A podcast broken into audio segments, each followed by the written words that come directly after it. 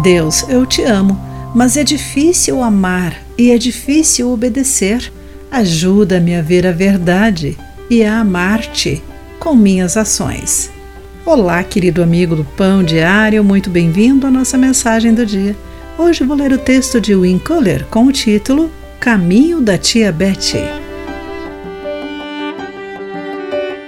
Sempre que minha querida tia Betty nos visitava, até parecia o Natal. Ela trazia brinquedos de guerra nas estrelas e me dava dinheiro quando saía pela porta. Quando eu ficava com ela, o freezer tinha sorvete e não precisava comer legumes. Ela tinha poucas regras e me deixava dormir tarde. Ela era maravilhosa e demonstrava a generosidade de Deus. No entanto, para crescer saudável, eu precisava de mais do que a tia Beth me oferecia.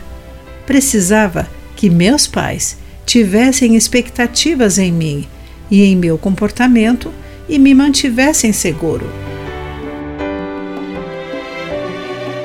Deus pede mais de mim do que a tia Beth. Enquanto o Senhor nos inunda com o seu amor impossível de mitigar, um amor que nunca vacila, mesmo quando resistimos ou fugimos, ele espera algo de nós. Quando Deus instruiu Israel como viver, ele lhes deu os dez mandamentos, não dez sugestões, de acordo com Êxodo 20, entre os versículos 1 e 17. Ciente de nosso auto-engano, Deus oferece expectativas claras. Devemos amar a Deus e obedecer seus mandamentos, conforme 1 João capítulo 5, versículo 2. Felizmente, seus mandamentos não são difíceis.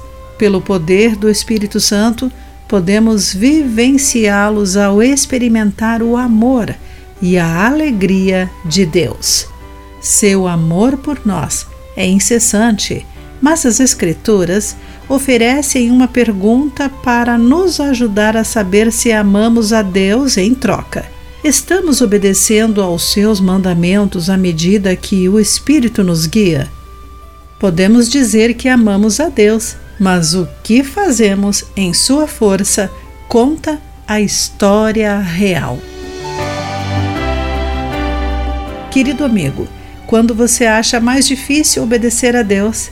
De que maneira essa conexão entre a obediência e amor oferece nova direção para a sua vida em Cristo? Pense nisso.